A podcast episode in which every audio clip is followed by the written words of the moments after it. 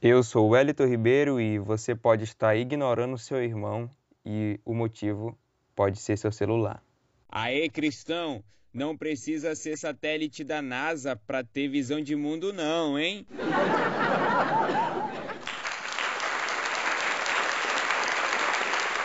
Refeitos Kert, difundindo um cristianismo todo abrangente.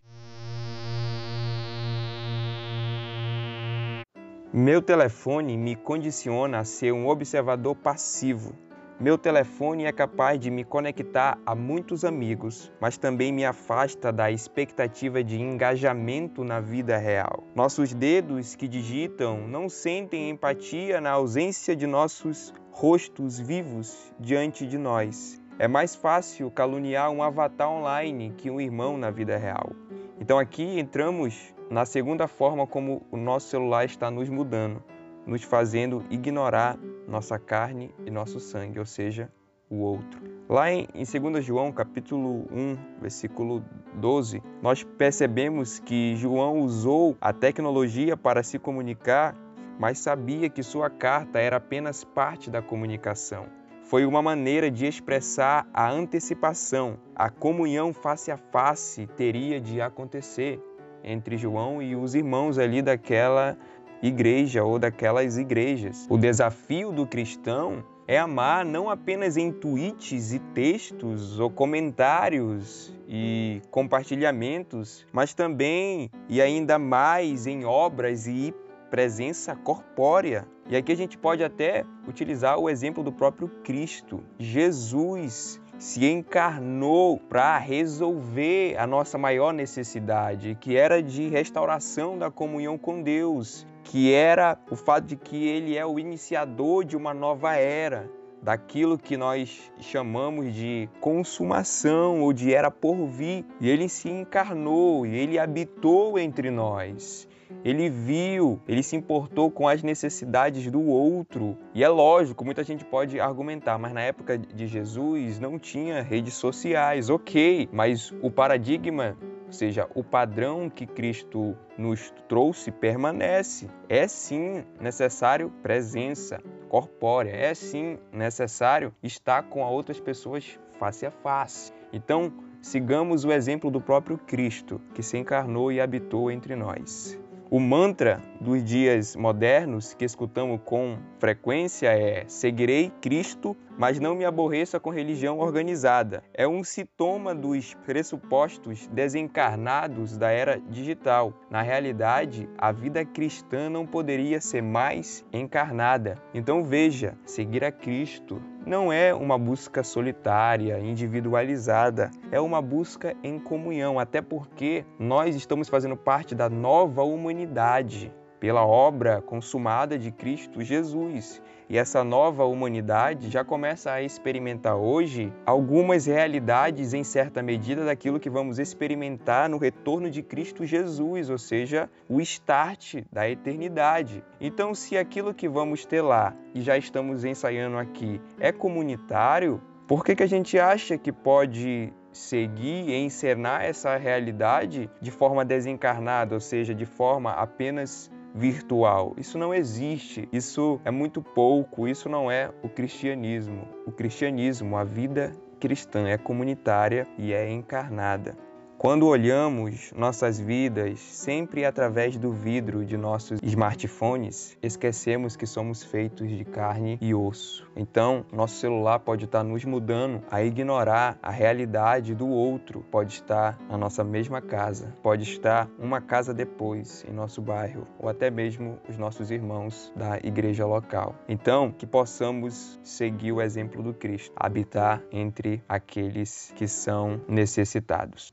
Refeitos Kert, difundindo um cristianismo todo abrangente.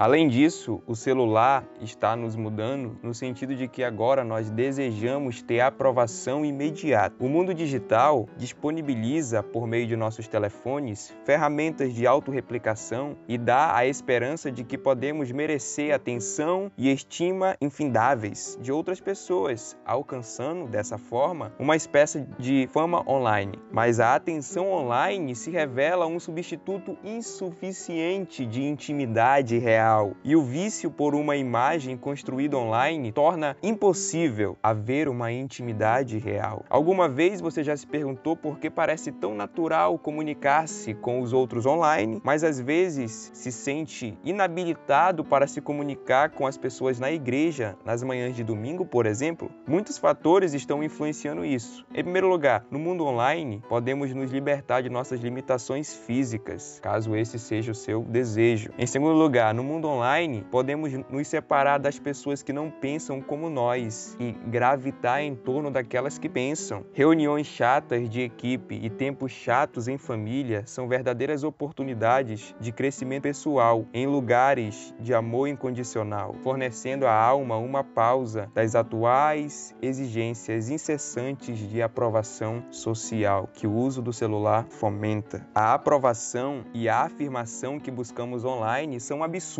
porque interpretam mal a forma como a aprovação funciona na narrativa de Deus. Em primeiro lugar, essa coceira por aprovação humana torna a fé sem sentido. Você sabe por quê? Porque a fé é o ato de estar satisfeito em Cristo. Em segundo lugar, o teste de autenticidade para as nossas vidas não é determinado pelo aplauso do homem, mas sim pela aprovação de Deus. A afeição que realmente satisfaz o coração da forma que nos é necessária está, em última instância, em Deus em suas belas promessas, como por exemplo aquela de Salmo 139, em que nossas almas são imersas em camadas de verdades preciosas sobre a aceitação e o amor de Deus por nós. Seu poder purifica nossas vidas e sua presença subjuga cada pequeno ganho de atenção digital e aceitação que buscamos online. Ele nos lembra que nossas vidas não são sustentadas pela aprovação caprichosa dos outros em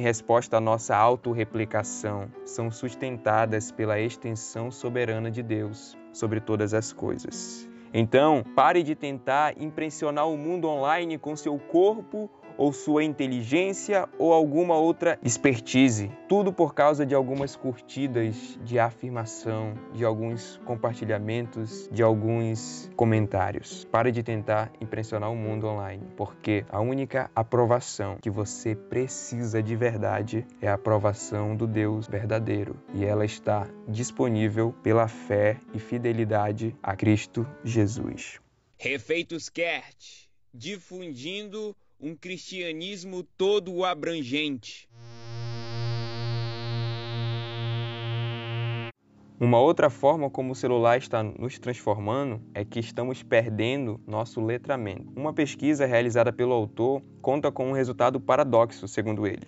As estatísticas mostram que os cristãos que lutam para ler livros estão lutando para se libertar dos hábitos ruins no celular, que é o cerne da questão. Em primeiro lugar, ele diz: muitos cristãos que são usuários de smartphone estão se tornando leitores mais vorazes de livros de não ficção. Em segundo lugar, contudo, descobri algo menos encorajador. Com uma frequência muito maior, ouvi dizer que os usuários de smartphone estão lendo menos livros. O artista de hip hop e pastor Trip Lee admitiu para mim algo que eu acho que todos nós já experimentamos, comenta o autor. Quanto mais tempo passo lendo lendo tweets de 10 segundos ou navegando online em artigos aleatórios, mais isso afeta minha atenção, enfraquecendo os músculos que preciso para ler as escrituras por longas horas. Você já deve ter experimentado isso também. Ao se colocar diante do texto bíblico, seja até mesmo pelo celular ou diante de um, um livro físico, você provavelmente deve ter perdido a sua atenção rapidamente. Isso é resultado do uso do celular.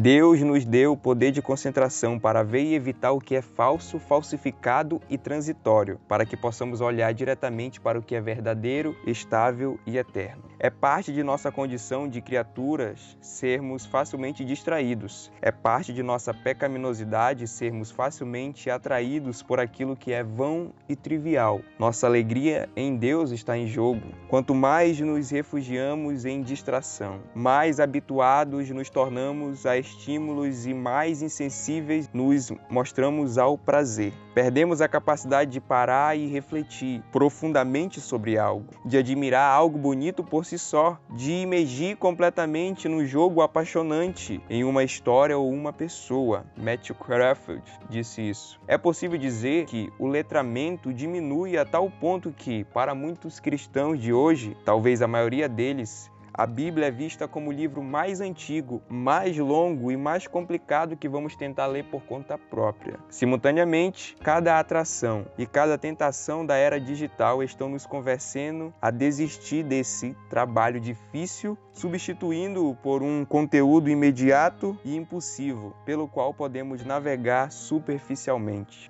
Mas nós precisamos entender que a leitura da Bíblia é um trabalho incrivelmente exigente, mas nós encontramos muito conforto e esperança em saber que a Bíblia nos chama para um engajamento por toda a vida. É um compromisso de longo prazo. Por quê? Em primeiro lugar, o objetivo da Bíblia é o discipulado, ou seja, formar e reformar continuamente nosso pensamento, nossos hábitos e comportamentos. Em segundo lugar, o autor da Bíblia nos adverte repetidas vezes que o livro será rejeitado, distorcido ou mal interpretado de várias maneiras. E em terceiro lugar, o autor maior e os autores da Bíblia escolheram alcançar seus objetivos não por meio de sermões objetivos, elencando cada proposição, mas sim por meio de canções, poemas, ditados obscuros e histórias semi-interpretadas. Se isso é fato, realmente há uma diversidade de estilos, mas nós podemos crer, nós podemos confiar que o Espírito Santo, através da história, já capacitou inúmeros homens a nos ajudar nessa compreensão da Sua palavra e hoje ainda tem capacitado muitos filhos de Deus, muitas filhas de Deus,